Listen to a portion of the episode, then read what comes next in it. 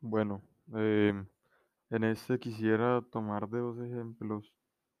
a la guerra civil siria y al conflicto armado interno de Colombia, ya que en parte tienen una gran relación. Eh, quisiera empezar con la guerra civil siria, la cual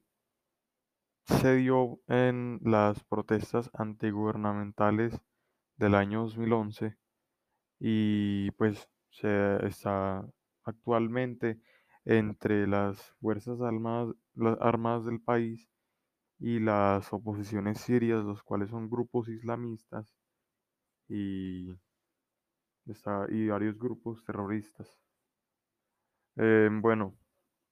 pues como vemos tiene una relación ya que se busca, digamos que un acuerdo con el gobierno o algún cambio del gobierno que beneficie a, digamos que la oposición,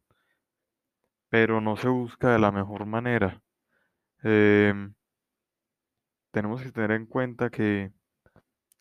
en ambas situaciones se ve cómo estas, estos bandos no solamente buscan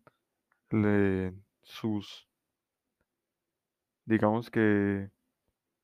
dar a conocer su voz por medio de la violencia y la destrucción del propio país.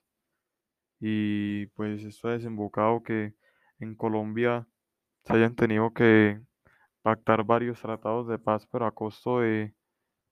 de muchas, digamos que muchos problemas que se presentaron desde, desde su inicio, como la toma del Palacio de Justicia y entre otros. Y la guerra y en la guerra civil de Siria eh, se, hay, bas- hay constantes bombardeos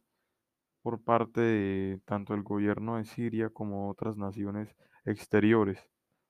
Y para mí no- ninguno de los dos tiene justificación, debido a que si quieren dar a conocer su voz, la mejor manera